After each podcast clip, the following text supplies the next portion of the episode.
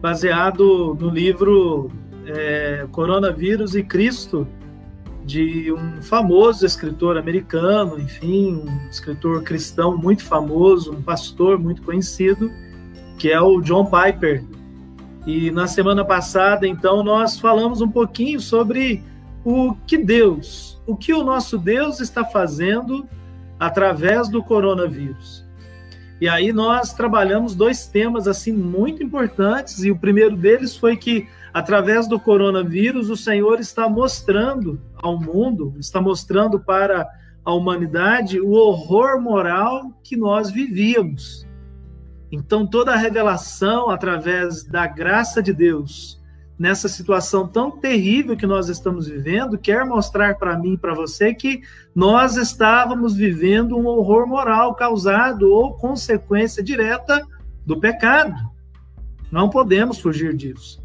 Também vimos que dessa forma, nessa revelação de Deus, a ação de Deus através do coronavírus, nós precisamos aprender a entender, a julgar, a, evitar os julgamentos específicos. Na verdade, o que o Senhor espera através desse tempo não é que as pessoas morram. A Bíblia diz que o Senhor não tem prazer na morte do ímpio. O Senhor não tem prazer na morte daqueles e daquelas que não conhecem a sua palavra. O Senhor, pelo contrário, no Salmista 116, lá ele disse que preciosa é a vista do Senhor a morte de um justo. Mas, meus irmãos e minhas irmãs, o Senhor não tem prazer na morte de uma pessoa, ao contrário, ele ele nos criou para viver, então esse tempo também que nós estamos vivendo aí do coronavírus, ele quer mostrar para mim e para você que nós precisamos evitar um julgamento específico. É permissão de Deus e não decreto divino o que nós estamos vivendo. E nessa noite eu quero avançar um pouquinho nessa reflexão, que é um tema que a gente gosta muito de, eu pelo menos gosto de estudar, é um tema assim que é, é muito amplo, mas é um tema desafiador. Eu quero dizer para você nessa noite, irmão, irmã, já tem bastante gente conectado aí, né? Graças a Deus. Eu quero dizer para você que nessa noite nós vamos refletir um pouquinho sobre coronavírus e Cristo, né? Todo esse tempo que nós estamos vivendo, o que Deus está revelando para nós. E eu quero trabalhar hoje com você o tema, o desafio de que o Senhor está nos despertando Preste atenção nisso. O Senhor está nos despertando para a segunda vinda de Cristo. Ah, meu Pai eterno. O Senhor está nos despertando para a segunda vinda de Cristo. Preste atenção nisso, queridos, porque isso é fantástico. Esse esse estudo, esse tema é extraordinário. E de muitas maneiras, nessa noite, o Espírito Santo quer falar com você, como falou comigo quando eu preparava esse estudo. Eu deixei para escrever hoje e fiquei aí uma boa parte do dia escrevendo, mais ou menos aí das, das 10 da manhã até umas 15h30, 15h35, foi mais ou menos o período aí de, de umas seis horas que eu fiquei direto preparando, escrevendo. É claro que eh, tem muito mais, assim, é um estudo para umas, umas sete semanas, 15 semanas, mas a gente vai tentar falar de forma objetiva. E essa palavra mexeu muito com o meu coração. Normalmente se diz que os metodistas não são bons é, teólogos apologéticos. O que, é um teólogo apologético? São teólogos que defendem a fé. Também se diz que os metodistas não são bons na, na, na, na, na parte da teologia da escatologia. Porque ao longo dos tempos, os metodistas, a igreja metodista, os pastores e os teólogos de tradição metodista sempre se concentraram muito na evangelização, na missão, na santificação, na doutrina da graça, da perfeição cristã. Então, alguns temas, verdadeiramente, os pastores e teólogos metodistas, não que não deram importância, mas eles não debruçaram-se tanto. Mas nos últimos tempos, nós temos refletido sobre esses temas e tem muita coisa boa para a gente aprender, não só com os metodistas, mas com os batistas, com os presbiterianos, enfim, com os, aquilo que a gente chama né, os reformados. Nós temos muita coisa boa para aprender nesses dias. E sabe, meus irmãos e minhas irmãs, ao longo desses 100 dias, praticamente 100 dias, em que nós estamos aí, principalmente aqui no Brasil, né? É, é, essa etapa né, da, da, da pandemia, nós podemos dizer que nesses dias, ou nesses 100 dias, o coronavírus tem sido um alerta de Deus para estarmos prontos para a segunda vinda de Cristo. Você acredita que Jesus voltará? Escreve aí no comentário, vamos interagindo. Eu estou manipulando, manuseando o computador aqui, não sei se eu consigo colocar todos os comentários, todas as interações, mas escreve aí se você acredita na segunda vinda de Cristo. Sabe por quê, amados? Hoje, o mundo que nós vivemos, a cultura como ela se estabeleceu, ela muitas vezes faz com que a igreja tire os olhos do céu e passe a se concentrar no mundo. A igreja precisa ter os pés fincados na terra, porque é aqui que nós anunciamos a palavra. Em Isaías 52, versículo 7, o salmista disse: Quão formosos são os pés daquele que anuncia as boas novas. Então nós precisamos ter os pés na terra, mas meus irmãos e minhas irmãs, o nosso coração não pode estar nesta terra. O apóstolo Paulo disse aos Filipenses, capítulo 1, que nós somos cidadãos dos céus, que o nosso lugar não é aqui, nós estamos aqui numa passagem, numa etapa da nossa existência. Então, irmãs e irmãos, nós, igreja, não podemos jamais, em tempo algum, deixar de acreditar acreditar na esperança escatológica da volta de Cristo, da segunda vinda de Cristo. Eu creio, eu creio, eu creio, eu vou repetir mais uma vez, eu creio que está muito perto. Eu já falei algumas vezes na igreja, vou falar daqui a pouco no estudo. Não somente eu, mas outros pastores também, pastoras, têm pregado sobre isso. Eu tenho crido que nós somos a última geração da igreja sobre a face da terra. Então, meus irmãos e minhas irmãs, eu, em nome de Jesus, aos irmãos aí interagindo aí, obrigado, queridos, pela, pela, pelo auxílio. eu creio que a vinda de Cristo está perto. Eu não tenho autoridade, eu não tenho revelação, ninguém tem para dizer o dia e a hora. Mas os sinais os sinais demonstram que nós estamos muito perto da vinda de Cristo. Amém, queridos? O coronavírus, então, é um alerta para a minha vida e para a sua vida sobre a volta de Cristo, sobre a segunda vinda de Cristo. E aí, queridos, nesses 100 dias até aqui, desde que foi decretada a quarentena no estado de São Paulo, em vários outros estados do Brasil, pegando mais é, detidamente o Brasil, nós vimos muitas coisas acontecendo, jornais falando de notícias. E sabe, queridos, eu posso, junto com você, eu creio, nós podemos às vezes entender esse momento que nós estamos vivendo de várias maneiras. Há muitas maneiras de nós fazermos a leitura do tempo que nós estamos vivendo. Há uma forma de entender este tempo com indiferença. Bom, o que é uma pessoa indiferente à, à realidade do que nós estamos vivendo? Indiferente é a pessoa que pensa assim: estas coisas não, se estas coisas não me atingirem, pessoalmente eu não me importo. Se tem gente morrendo lá em São Paulo ou no estado de São Paulo hoje, de acordo com as estatísticas, morreram 400, mais de 400 pessoas pelo coronavírus, mas se, é, se são 400 pessoas no estado de São Paulo e não é ninguém da minha cidade ou não é ninguém da minha família, eu não me importo. Tem pessoas que são indiferentes. Ora, se tem alguém morrendo lá nos Estados Unidos ou se alguém morreu na Itália, é problema deles e não é meu. Há pessoas que pensam assim. Há pessoas que encaram esse tempo com ceticismo. E cético é aquela pessoa que, de forma geral, vai dizer assim: olha, Sempre existiram coisas ruins na história humana, não é a primeira vez. Esses acontecimentos ruins é apenas mais uma fase difícil na história e na trajetória humana. Agora, nós, igreja, não podemos ser indiferentes, não podemos ser céticos ou ceticistas. Nós precisamos ser homens e mulheres de fé. E a fé, meu irmão e minha irmã, é aquela situação que coloca o meu coração e o seu com um sentimento intenso de fé, de compaixão. Nós sofremos, mesmo distantes pelas pessoas, mas também cremos na redenção e na transformação da vida humana sem fugir da realidade. Sim, amados, nós precisamos entender e crer de alguma forma que tudo que nós estamos vivendo é o, o sintoma claro da consequência do pecado. Eu não coloquei esse texto aí, mas eu sei que você está com a sua Bíblia aí pertinho de você. Lá em Gênesis capítulo 3, versículos 17 e 18, a Bíblia ela mostra para mim e para você que a consequência absoluta, direta do pecado é a maldição sobre a terra. Maldita será a terra por tua causa. Foi uma das consequências do pecado humano.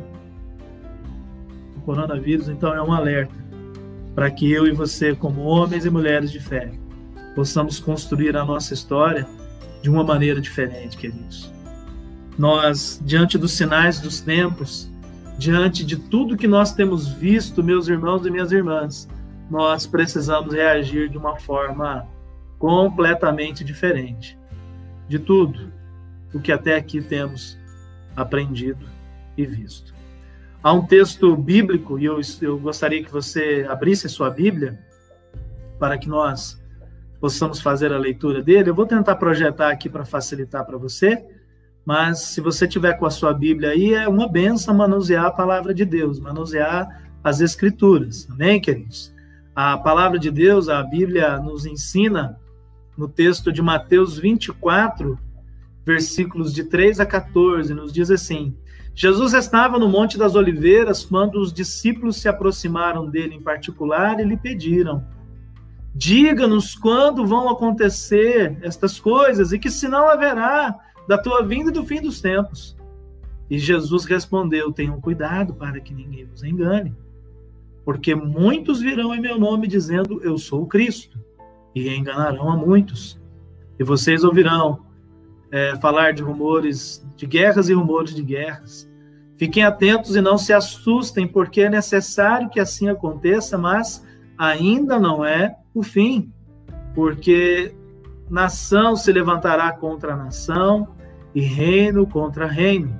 Haverá fomes e terremotos em vários lugares, porém todas estas coisas são o princípio das dores. Vocês serão entregues para serem maltratados e eles os matarão. Vocês serão odiados por todas as nações por causa do meu nome, e nesse tempo muitos hão de se escandalizar, trair e odiar uns aos outros. Muitos falsos profetas se levantarão e enganarão a muitos, e por se multiplicar a maldade, meu Deus, o amor se esfriará de quase todos. Aquele, porém, que ficar firme até o fim, esse será salvo. E será pregado este evangelho do reino por todo o mundo, para testemunho a todas as nações, e então virá o fim. Meus irmãos e minhas irmãs, nós precisamos nos entender e nos concentrar no fato de que há sinais muito claros do tempo que nós estamos vivendo. Sinais muito claros daquilo que o Senhor, daquilo que o Senhor Deus quer fazer nesses dias, neste tempo. E sabe, amados irmãos e irmãs, Mateus 24 nos mostra que os discípulos pediram para o Senhor Jesus um sinal. E eu sei que você, como eu, também gosta de sinais. Amém, queridos? Todo mundo gosta de sinais. Acima de tudo, os sinais que eles queriam, na verdade, não era apenas o sinal da destruição, eles queriam um sinal da, de visualização de como seria o final do tempo, o final do mundo. Mas sabe, meus irmãos, o sinal que Jesus quer mostrar para nós nesses dias é muito mais do que o sinal da destruição. Ele quer mostrar sinais de restauração. Ele quer mostrar os sinais para este mundo da, da, da ação da igreja, dos seus filhos e das suas filhas, transformando a vida e a história coronavírus é um alerta de Deus para estarmos prontos para a segunda vinda de Cristo. E entenda e guarde isso no seu coração, embora ao longo da história da igreja cristã Muitas vezes houve, existiram previsões fracassadas do fim do mundo, continua sendo uma verdade. Jesus Cristo voltará. E não é um dia, como muitas vezes nós falamos, nós precisamos declarar: em breve voltará. É a oração lá de Apocalipse 22, quando João, na revelação do Apocalipse, disse: Maranata, vem, Senhor Jesus, vem logo, Senhor Jesus. Meus irmãos e minhas irmãs, lá em Atos, capítulo 1, versículo 11, o anjo, os anjos olham para os galileus e dizem assim: Homens da Galiléia, estava ali Pedro e os discípulos, por que vocês estão olhando para as alturas? Esse Jesus que foi levado no meio de vocês para o céu virá do modo como vocês o viram subir. É uma promessa de Deus para a minha vida. Tá cortando aí o meu slide, né? Tá feio, né? Vocês me perdoem a escrita, estarmos prontos para a segunda vinda de Cristo é, é problema do, do, da configuração do programa aí, tá? Perdoem aí os, os, os, irmãos e as irmãs a escrita, a grafia errada aí do, do título, tá bom? Então, o coronavírus é uma ação de Deus nesses dias, apontando para a segunda vinda de Cristo. Lá em Mateus 25, de 31 a 32, a Bíblia diz quando o filho do homem vier na sua majestade, todos os anjos com ele, então se assentará no trono da sua glória. Todas as nações serão reunidas em sua presença, e ele separará uns dos outros, como o pastor separa as ovelhas dos cabritos. Meus irmãos e minhas irmãs, em nome de Jesus, para os que não estão prontos para encontrar a Cristo, esse dia chegará como uma armadilha. Ai, meu Deus. Uma armadilha, pastor? Sim. Olha o que a Bíblia diz, amados. Olha que texto que a Bíblia nos mostra de forma tremenda. Quando vier o Filho do Homem na sua majestade e todos os anjos com ele, é, então se assentará no trono da sua glória. Todas as. Ah, já li esse texto, perdão. é o, é o outro texto de Lucas 21, 34. Tenham cuidado para não acontecer que o coração de vocês fique sobrecarregado com as consequências da orgia, da embriaguez e das preocupações deste mundo, e para aquele dia não venha sobre vocês repentinamente. Amados irmãos e irmãs, nós estamos prontos para o dia de Cristo? Ou será que o dia de Cristo será para mim e para você uma grande armadilha? Irmãs, olha a profundidade desse texto. Jesus está dizendo: tenham cuidado, porque muitas vezes o coração humano é enganoso. O profeta Jeremias disse isso lá em Jeremias capítulo 17: enganoso é o coração humano e desesperadamente corrupto quem o conhecerá. E aí o Senhor Jesus em Lucas 21 traz a, a seguinte mensagem: não se deixem levar pelo coração de vocês. Porque o coração humano ele é inclinado para a orgia. Orgia é a questão da, da sexualidade desenfreada, a embriaguez e das preocupações deste mundo. A embriaguez a gente pode pensar nesse tempo de muitas festas, não é? A gente vê tantas realizações, né? tanta embriaguez, tantas pessoas às vezes até afogando as suas mágoas né, no uso de substâncias lícitas como álcool e ilícitas como as várias drogas aí que a gente vê no tempo de hoje. E as preocupações desse mundo. Cuidado para que o seu coração não fique tão emaranhado destas coisas, para que o dia de Cristo não pegue você de forma repentina. Sabe, irmãs e irmãos, é um alerta do Senhor para a minha vida e para a sua vida. E por que, que ele faz esse alerta, amados? Veja bem, nós lemos o texto de Mateus 24 e eu quero trabalhar um pouquinho mais desse texto agora. Nesse texto, o Senhor Jesus fala das dores de parto e da agonia no mundo. Jesus disse que haveria indicadores de sua vinda. Sim, guerras, fomes e terremotos. Lá em Mateus 24, 7, nós lemos esse texto. E Jesus chamou as guerras, as fomes, ou a fome sendo espalhada sobre a terra, e os terremotos como as dores de parto. A imagem é do planeta, é da criação gemendo, contraindo-se, sofrendo como uma mulher em trabalho de parto. Só que, como uma mulher traz à luz uma criança, traz à luz um filho ou uma filha, como uma mulher que, na sua ação né, de trazer a luz, de dar a luz ou de trazer a vida a uma criança, na verdade, o que geme são as dores agora da criação. A criação geme e chora, esperando a consumação dos tempos, aguardando a revelação dos filhos de Deus. Sim, toda essa dor de parto da criação, da natureza, do mundo, do cosmos, é a ação de Deus no sentido de alertar a cada um de nós que um novo tempo está chegando. Brevemente, esse tempo será uma realidade. Jesus trará a existência, queridos. Opa, apertei o botão errado aqui. Jesus trará a existência coisas novas em sua vinda.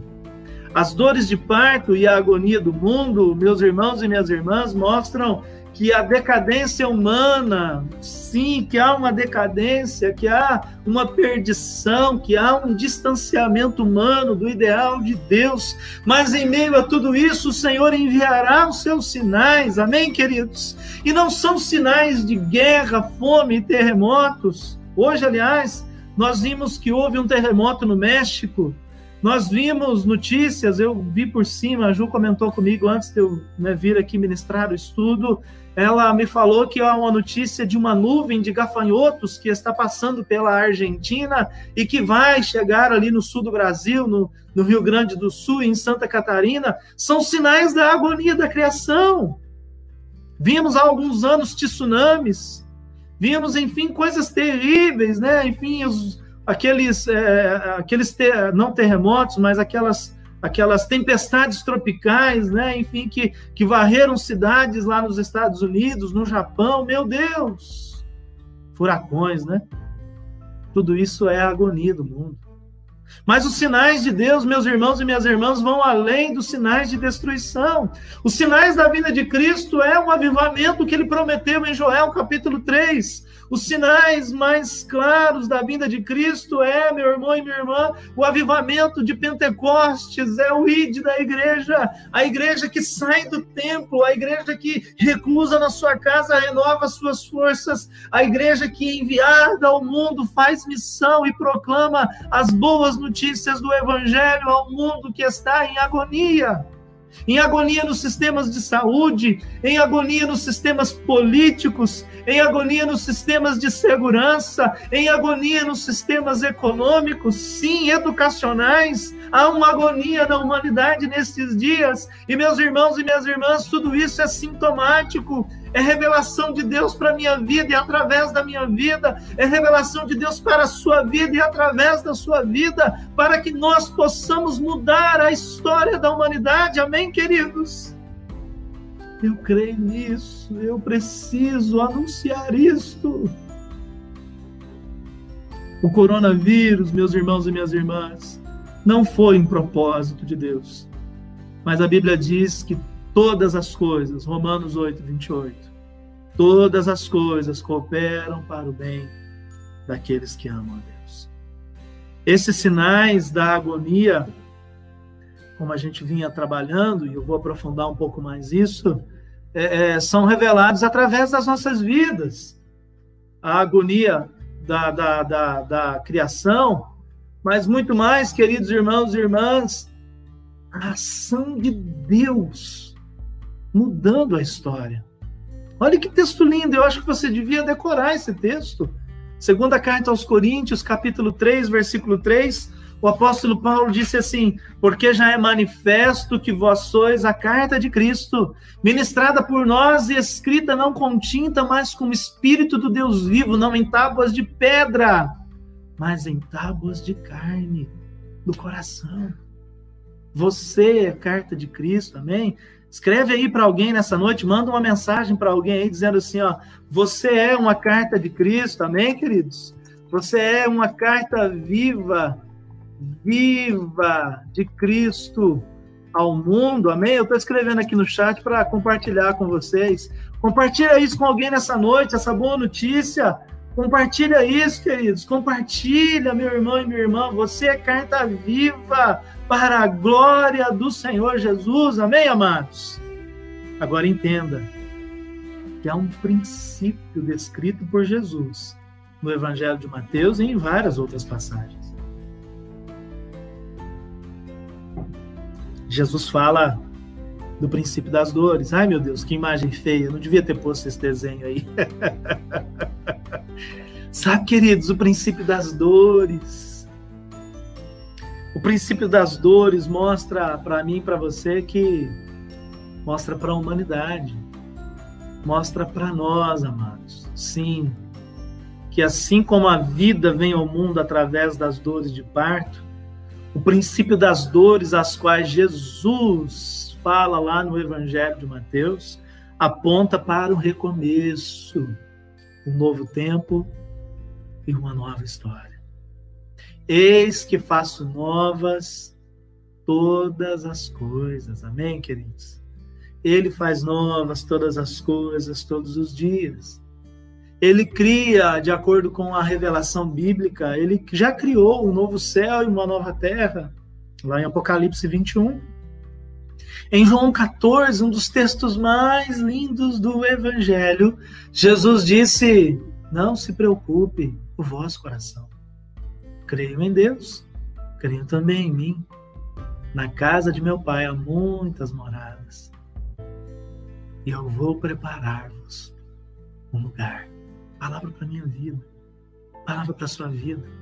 O princípio, da, o princípio das dores é o recomeço, não da humanidade na ótica do governo humano, mas é o recomeço da humanidade sob a ótica do governo de Cristo. O amor, queridos irmãos e irmãs, é o evangelho do reino em ação, que leva todo ser humano a ser confrontado consigo mesmo. Por isso é tempo de arrependimento, é tempo de mudança, é tempo de transformação. O apóstolo Paulo aos Romanos 12 disse: Transformai-vos pela renovação do vosso entendimento. Meus irmãos, nós precisamos melhorar. Tem um irmão nosso muito amado e muito querido. Eu não sei se ele está assistindo hoje, o irmão Alcídio Ribeiro, ele sempre fala, né, aquela frase que ele, que ele repete, e é gostoso ouvir pregar, ele sempre fala assim, tem que melhorar, tem que melhorar, aleluia, tem que melhorar, queridos. O Evangelho é o reino de Deus em ação, é o amor que confronta. Sim, o amor de Deus não anula a sua justiça, por isso Deus confronta o ser humano, Deus confronta o mundo decadente, Deus fala: é preciso mudança. O princípio das dores, ainda, de acordo com o apóstolo Paulo, e ele vai retomar isso lá em, Romanos 8, 22, ele fala de todas as misérias e desastres. Sim, o apóstolo Paulo, ele ele trabalha lá em Romanos 8, 22, algo tremendo. Ele fala das misérias, dos desastres e das doenças, lá em Romanos 8, 22. Inclusive o coronavírus. Inclusive o coronavírus. Ele, o apóstolo Paulo nos imaginou em doenças como parte das dores do parto do mundo. Nós gememos, disse o apóstolo Paulo, eu vou colocar esse texto já para a gente ler. Nós gememos como parte das dores do mundo, nós gememos enquanto aguardamos a redenção dos nossos corpos na vinda de Cristo, quando ele ressuscitará os mortos e nos dará corpos novos e glorificados. Olha aí, o primeiro texto é Filipenses, um texto muito lindo de Filipenses capítulo 3, versículo 21, o apóstolo Paulo disse assim: O qual transformará o corpo de humilhação para ser igual ao corpo da sua glória, aleluia, segundo a eficácia do poder que ele tem de subordinar a si todas as coisas, aleluia. Um outro texto, e aí sim, trabalhando Romanos 8, 22, a, a, avançando nessa reflexão, o apóstolo Paulo disse: de Romanos 8, de 21 a 23, a própria natureza criada será liberta da escravidão, da decadência em que se encontra, recebendo a gloriosa liberdade dos filhos de Deus. Aleluia! Sabemos que toda a natureza criada geme até agora com dores em parto E não somente isso, mas nós mesmos temos os que temos os primeiros frutos. Olha aí, querido, preste atenção nisso. Nós que temos os primeiros frutos, gememos interiormente, esperando ansiosamente a nossa adoção como filhos, a redenção do nosso corpo. Meus irmãos, que revelação poderosa do apóstolo Paulo. Olha que coisa linda o apóstolo Paulo nos ensina. Olha aí, ó, o Alcir está avisando a gente aqui que o seu Alcídio, que o irmão Alcídio está assistindo. Aleluia. Um abraço, irmão Alcídio. Obrigado pela companhia aí com a gente. Glória a Deus. Sabe, irmãos, olha a revelação do princípio das dores. E nós, o apóstolo Paulo disse, nós que temos as primícias, também gememos. Eu volto a dizer, coisas boas acontecem com pessoas ruins. E coisas ruins acontecem com pessoas boas. Agora, a verdade é que aqueles e aquelas que são de Deus são guiados pelo Espírito Santo e são cuidados por Deus. Amém, queridos? Amém, amados? Nós vimos ao longo da história cristã jovens sendo mortos lá no Coliseu, famílias inteiras sendo mortas no Coliseu Romano e diante diante de duras perseguições não negaram o evangelho. Meu irmão e minha irmã, o que é o coronavírus? diante de tantas coisas que nós, como igreja do Senhor, ainda vamos viver na presença dele. Uma palavra de Deus para a tua vida hoje, você que anda ansioso, você que anda preocupado, angustiado, você que anda em busca de respostas, a palavra de Deus nos ensina que nem olhos viram. Palavra de Deus para a tua vida. Nem olhos viram, nem ouvidos ouviram, nem jamais penetrou no coração humano aquilo que Deus tem preparado para aqueles que o amam. Amém, queridos? Creia nisso. Creia nisso e receba essa palavra nessa noite, em nome de Jesus. É o princípio. É o princípio, e aí eu quero, preciso avançar para não terminar o estudo muito longo e para você permanecer comigo até o fim. Mas o princípio das dores, ele aponta para um outro direcionamento. E é um grande desafio. Eu digo para você nessa noite, igreja, irmãos e irmãs, vigiem, pois então virá o fim. Vigia, povo de Deus, vigia família, vigia pai, vigia mãe, vigia aí, jovem, vigia meu irmão e minha irmã, vigia, pois então virá o fim. O que o Senhor Jesus quer que vejamos as dores de parto, incluindo o coronavírus, como lembretes, como alertas de que ele está vindo e que precisamos estar prontos. Em Mateus 24, 44, o Senhor Jesus disse: Estejam também preparados, porque o filho do homem virá a hora em que menos esperam. Ele não marcou a hora justamente para que eu e você pudéssemos viver uma vida de expectativa Sim, para que eu e você não não o servíssemos por obrigação, para que eu e você não o servíssemos por interesse, mas por amor. Meus irmãos e minhas irmãs, o discipulado cristão não propõe interesse comum na vida ou no, numa ação de Deus nas nossas vidas. O discipulado propõe entrega, propõe amor, não é mérito, é virtude, é construção de vida. Não é mérito, não é o que eu tenho, não é o que eu faço, mas é Cristo em mim, Cristo por mim, Cristo através de mim. Não é mérito, é virtude, é qualidade, é poder de Deus que se revela preparando o meu e o seu coração. Vigia, queridos. Vigia. O Senhor Jesus, ele, ele vai nos ensinando coisas maravilhosas. Vigie, pois virá o fim. Ele, ele não precisa ter uma data para que eu e você tenhamos que o levar a sério, porque não é uma data que vai mudar a nossa história, mas é a nossa renúncia, é o nosso compromisso que muda a nossa trajetória. Por isso Jesus disse: estejam de sobreaviso e vigiem, porque vocês não sabem quando será o tempo. Vigiem, porque vocês não sabem quando virá o dono da casa. O que, porém, digo a vocês, digo a todos. Jesus disse isso. Vigiem. Vigia, igreja. A mensagem do Senhor Jesus para nós hoje é: vigiem, vigiem. As dores de parto do mundo natural foram intencionadas para passar esta mensagem. Mas quantas pessoas hoje não estão vigiando? O apóstolo Paulo, escrevendo aos Tessalonicenses, disse: Não estejam em trevas, para que esse dia os apanhe de surpresa como ladrão, porque vocês todos são filhos da luz.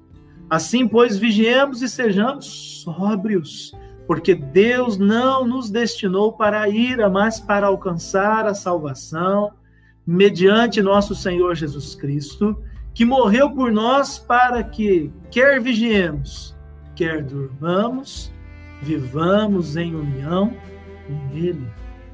Quer vigiemos, quer durmamos, vivamos em união com Ele. Ah, meu irmão e minha irmã, que palavra! Essa palavra mexe demais com o meu coração. Essa palavra mexe muito comigo, eu gosto de falar sobre ela. Eu estou me baseando em algumas coisas, é claro, como eu disse para vocês, do livro, mas eu estou fazendo aqui os meus acréscimos, os meus pensamentos, e quando a gente fala de vigiar e então virar o fim, eu quero te levar agora para uma reflexão bastante importante. E preste atenção, aperte os cintos, como diria lá se a gente estivesse entrando no avião. Então virá o fim. Hein? Jesus, lá em Mateus 24, nós lemos esse texto, eu vou tentar projetá-lo de novo. Jesus disse assim: Aquele, porém, que ficar firme até o fim, esse será salvo. E será pregado este evangelho do reino por todo o mundo, para testemunho a todas as nações, e então virá o fim. Eu quero, nesses minutos finais, aí próximos 10 minutos, quem sabe, do nosso estudo, eu quero falar um pouquinho sobre essa etapa. Então virá o fim. E sabe, irmãs e irmãos, guarda isso no seu coração. Entenda, não é apenas o fim do mundo. O, propósito de Deus não é destruir. O propósito de Deus é salvar. Ele é Deus criador, ele é Deus salvador. Agora, ele também colocará fim a tudo aquilo que desvirtua a vida e a existência humana. Então virá o fim do pecado e das consequências do pecado. É o recomeço da humanidade, aleluia. Vivendo em santidade e santificação. Santidade e santificação perfeita sob a vontade de Deus. Mas qual é a condição que o Senhor Jesus disse a qual virá o fim? Jesus disse, eu vou projetar de novo aqui, para que você me ajude. Pense comigo. Jesus disse: E este evangelho do reino será pregado por todo mundo, para testemunho a todas as nações. E então virá o fim. Meus irmãos e minhas irmãs, nesses últimos 100 dias, será que o evangelho foi pregado a todas as nações? Quantas transmissões no YouTube, no Facebook, no Instagram, mensagens de WhatsApp, chamadas de vídeo, estudos bíblicos. Será, queridos, que o Evangelho, nesses 100 dias, Estou falando a partir do Brasil.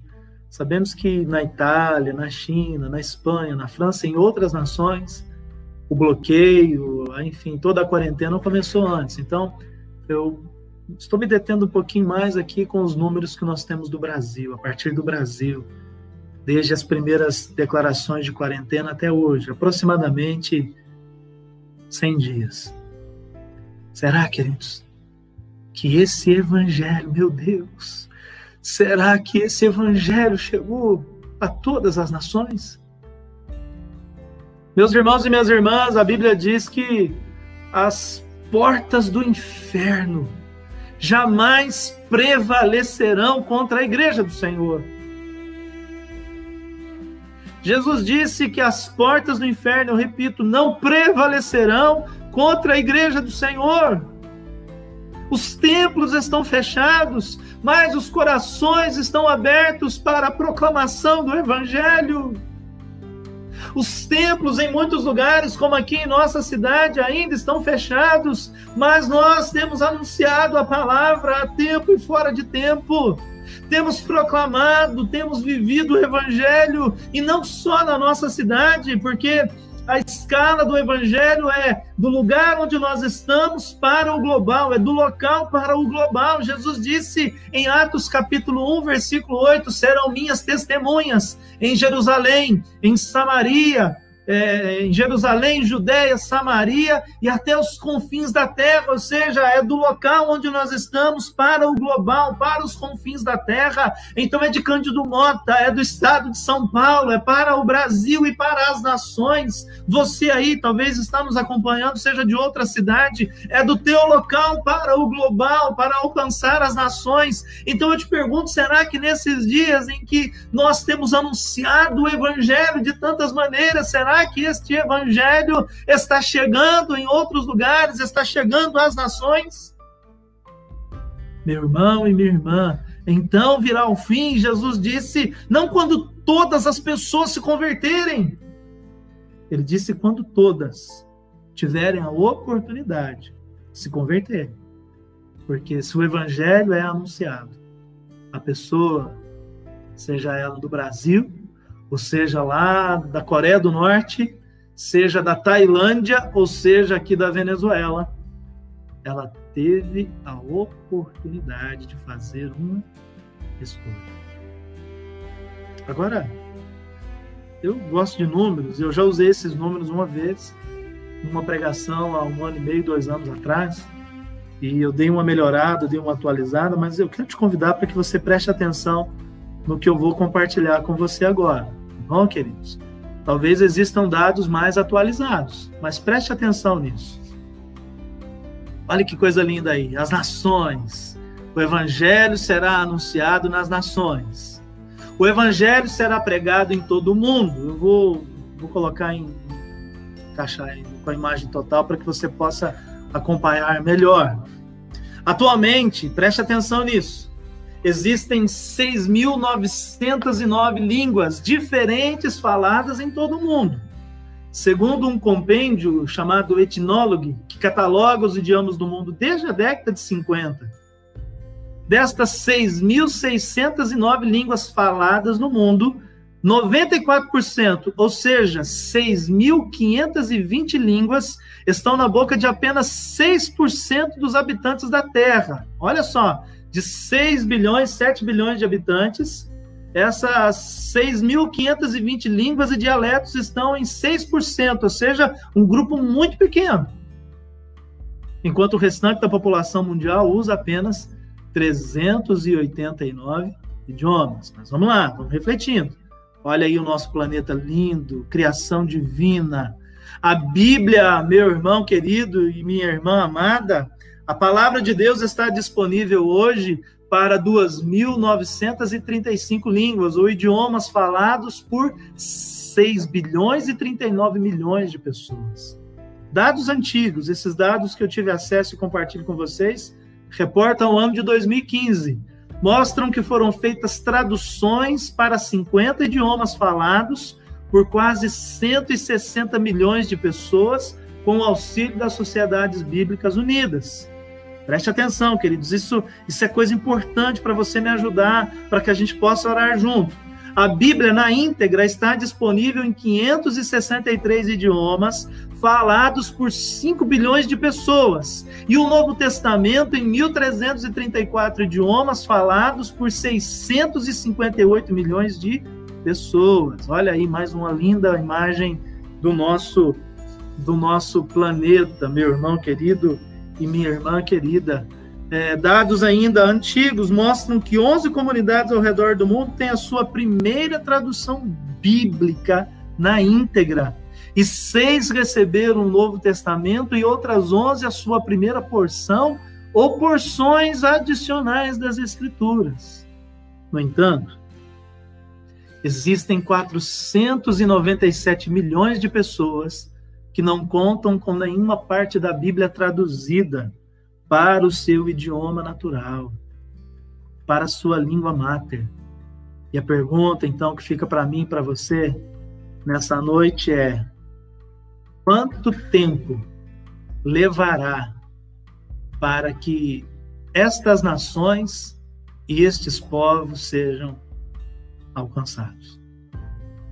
Quanto tempo levará, meu irmão e minha irmã, para que estas nações, para que estes povos, muitos deles ainda até vivendo no isolamento. O ano passado ficou famoso um caso de um missionário que foi morto quando tentou pregar a palavra de Deus para uma tribo que estava muito isolada, ele foi morto com uma, com uma flechada né, de um dos, dos, dos indígenas ali daquela tribo. Ele foi contestado, ele foi, enfim, de muitas maneiras, né, execrado pela mídia. Não sei qual era a intenção dele, se era puramente anunciar o evangelho ou se era um exibicionista que queria atrair a atenção. Mas sabe, meu irmão e minha irmã, o fato é que a palavra de Deus está chegando em todos os lugares do mundo. Depois desses 100 dias que nós fizemos tantos cultos, tantas transmissões. A palavra de Deus, dados que eu disse aqui para você, compartilhei de traduções da Bíblia, porções ou o Novo Testamento ou o Antigo Testamento ou a Bíblia toda sendo traduzida para todas as nações. Então eu vou arredondar um pouquinho esse número. 281 milhões de pessoas que ainda não foram alcançadas tendo a tradução da Bíblia no seu idioma, mais 497 milhões. Vamos colocar aí 400 milhões mais 300, são 700 milhões de pessoas com mais um grupo grande de cristãos que estão frios na fé, sejam católicos ou sejam evangélicos, que são apenas nominais, que não são cristãos e cristãs que verdadeiramente vivem a fé, mas são homens e mulheres que hoje vivem em busca de realizações de sonhos e visões, homens e mulheres que reduziram o evangelho da conversão e da mudança de caráter à realização de sonhos e visões. Eu creio, meu irmão e minha irmã, que nesse último grande avivamento que vai acontecer sobre a face da terra, terra, mais de um bilhão de pessoas se converterá a Cristo e então virá o fim. Agora a pergunta é: quanto tempo levará para que estas nações e estes povos sejam alcançados? Eu não tenho essa resposta, mas eu sei que será em breve. Amém, queridos? E eu quero declarar para você, em nome de Jesus, aguenta aí, não vai embora não, fica aí comigo até o fim, tá bom? Aguenta aí. Estamos terminando já. É a mania de pastor. Nunca, né? Sempre tem que falar, estou terminando. Aguenta aí, queridos. Amém? Eu creio. E não somente eu. Há muitas pessoas, muitos homens e mulheres de Deus que também pregam sobre isso. Nós somos a última geração da igreja sobre a face da terra. Algumas vezes eu preguei sobre isso aqui na igreja e, e as pessoas não gostavam de ouvir é, fala assim, ah, pastor, dá uma coisa ruim quando o senhor fala isso. Talvez agora, nesses dias, você está entendendo um pouco melhor do que significa ser a última geração da igreja sobre a face da terra. Meus irmãos e minhas irmãs, olha aí que coisa gostosa, que saudade que dá da adoração, de nós todos juntos ali de mãos erguidas, adorando a Deus nós somos a última geração da igreja sobre a face da terra. Quando tudo isso acontecer, será cumprida a promessa de Jesus e então seremos resgatados. Aleluia. E esse resgate que é repentino, esse resgate repentino chama-se arrebatamento. E habitaremos com o Senhor pelos séculos dos séculos na nova Jerusalém celestial somos a última geração da igreja sobre a face da terra. E olha que texto lindo, a revelação de Apocalipse 21. E vi um novo céu e uma nova terra, porque o primeiro céu e a primeira terra passaram. e o mar já não existe. E ouvi uma grande voz do céu que dizia: Eis aqui o tabernáculo. O tabernáculo é habitação. Eis aqui a habitação de Deus com os homens, pois com eles habitará, e eles serão o seu povo, e o mesmo Deus estará com eles e será o seu Deus. E Deus limpará dos seus olhos toda lágrima, e não haverá mais morte, nem pranto, nem clamor, nem dor, porque as primeiras coisas são passadas. Nós somos a geração, a última geração da igreja sobre a face da terra, porque as gerações da, da, promessa, e aí quando a gente lê na Bíblia, a geração dos patriarcas, por exemplo, como Abraão, dos juízes, como por exemplo Gideão, dos reis como Davi, dos profetas como Isaías, Jeremias, enfim, é, essa geração olhava para o futuro e aguardava a revelação do Messias. De acordo com estudiosos, 365 profecias messiânicas foram cumpridas quando Jesus nasceu, viveu e morreu e ressuscitou por mim, por você. A geração da promessa, ela já passou. Hoje, meus irmãos e minhas irmãs, nós somos a geração do cumprimento da promessa. Nós olhamos para o passado e vemos a cruz vazia, a obra completa de Cristo, mas ainda olhamos para o futuro, aguardando o retorno de Cristo. Nós olhamos para o passado e vemos a cruz vazia da obra redentora de Cristo, da obra salvadora que Ele operou por mim e por você, mas aguardamos a volta de Cristo. Eleva os meus olhos para os montes, de onde me virá o socorro? Sim, queridos, ao ressoar da última trombeta, os mortos em Cristo ressuscitarão primeiro, e nós, os que estivermos vivos, nos uniremos com Ele nos ares. Amém, queridos? Nós somos a geração do cumprimento da promessa. Atos capítulo 1, versículos de 9 a 11, nós já lemos esse texto. Eu vou apenas fazer menção ao finalzinho. Ele disse, esse Jesus, lá no versículo 11, que dentre vocês foi elevado aos céus voltará da mesma maneira como vocês o viram subir. Por isso eu retomo algo que eu já falei ao longo do estudo e quero enfatizar. Precisamos ter os nossos pés na terra, meus irmãos e minhas irmãs. Pastor, o que significa ter os pés na terra? Jesus disse: Onde estiver o vosso tesouro, ali estará também o vosso coração.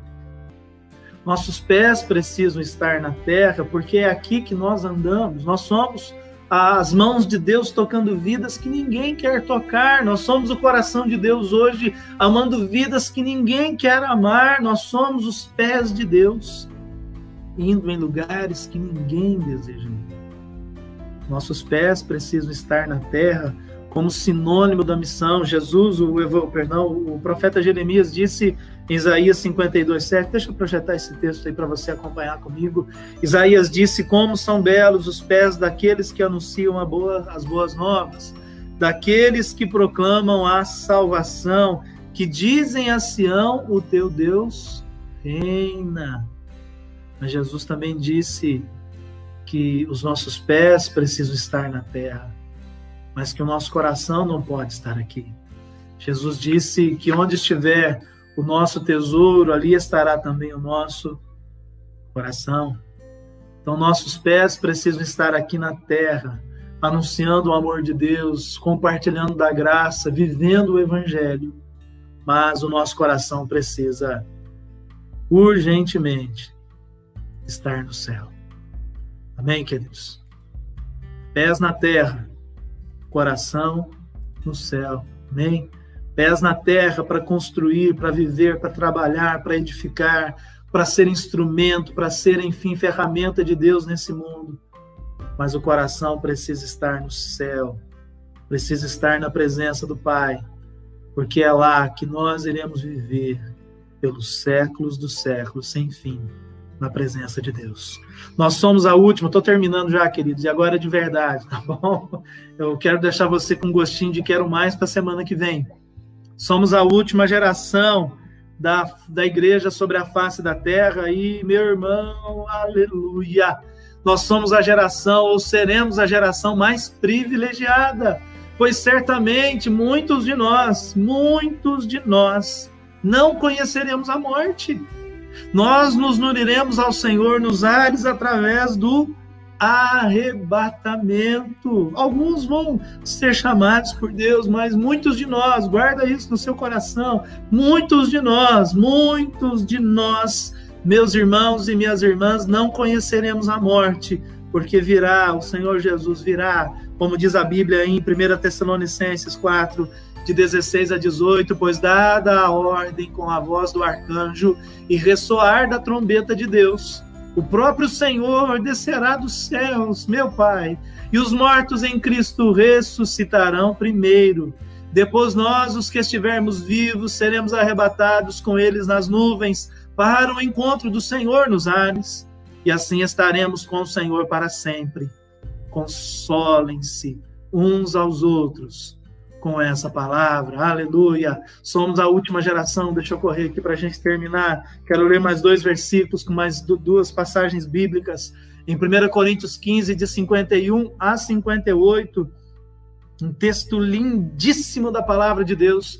O apóstolo Paulo nos disse assim: Eis que eu digo mistério, nem todos, nem todos dormiremos, mas todos seremos transformados num momento, num abrir e fechar de olhos, ao som da última trombeta. Pois a trombeta soará, os mortos ressuscitarão incorruptíveis e nós seremos transformados. Pois é necessário que aquele que é corruptível se revista da incorruptibilidade, e aquele que é mortal se revista de imortalidade. Quando, porém, o que é corrupto se revestir de incorruptibilidade e o que é mortal de imortalidade, então se cumprirá a palavra que está escrita: a morte foi destruída pela vitória. Aleluia! Onde está a morte, a sua vitória? Onde está a morte, o seu aguilhão? O aguilhão da morte é o pecado, e a força do pecado é a lei. Mas graças a Deus que nos dá a vitória por meio de nosso Senhor Jesus Cristo Portanto, meus amados irmãos e irmãs, mantenham-se firmes e que nada os abale. Sejam sempre dedicados à obra do Senhor, pois vocês sabem que no Senhor o trabalho de vocês não será inútil. Aleluia. Coloca um aleluia aí nos comentários aí, glorifique ao Senhor. Uma última passagem bíblica que eu quero ler para que a gente possa orar nessa noite. Meu irmão e minha irmã, Somos a última geração da igreja sobre a face da terra. Ah, Senhor, vem mesmo, Pai. Hebreus 12, de 1 a 3, a palavra do Senhor nos diz assim: Portanto, também nós, que uma vez estamos rodeados por tão grande nuvem de testemunhas, livremos-nos de tudo aquilo que nos atrapalha e do pecado que nos envolve, e corramos com perseverança a corrida que nos é proposta, tendo os olhos fitos em Jesus o autor e consumador da nossa fé. Ele, pela alegria que lhe fora proposta, suportou a cruz, desprezando a vergonha, e assentou-se à direita de Deus. Pensem bem naquele que suportou tal oposição dos pecadores contra si mesmo, para que vocês não se cansem e nem se desanimem. Povo de Deus a última trombeta vai soar daqui a pouco, daqui a algum tempo. E o Senhor, Ele quer reunir a mim e a você a Ele. Ele quer que nós estejamos juntos com Ele. O propósito dele é salvar. Aleluia. Aí, ó, todo mundo comentando aí. O propósito dele é transformar a minha vida, é transformar a sua vida. É através de nossas vidas transformar o mundo. Amém, queridos? É fazer sim com que o nome dele seja glorificado, seja exaltado por todos os lugares, por todos os tempos. Aleluia. Eu creio nisso, queridos. Você crê nisso? O coronavírus é um alerta. É um alerta de Deus para estarmos prontos para a segunda vinda de Cristo. É um alerta do Senhor, não é uma condenação, é um alerta é um alerta de Deus para que nós estejamos prontos para a segunda vinda de Cristo. Que Deus te abençoe, que Deus fortaleça a sua vida, que Deus dirija a sua vida, que Deus dirija a sua história. Eu não vou conseguir colocar todos os avisos aqui, não, todas as mãozinhas levantadas, vai ser difícil. Que Deus te abençoe, meu irmão e minha irmã. Que Deus te direcione, que o Senhor possa conduzir a sua vida e que, em nome de Jesus, meu irmão e minha irmã, nós estejamos alerta, vigiando. As dores de parto é o anúncio da vigilância, é o anúncio do fim. Quanto tempo levará para que o Evangelho chegue a todos os povos, todas as línguas e todas as nações? Por que, queridos, que o Senhor quer que todos os povos sejam alcançados?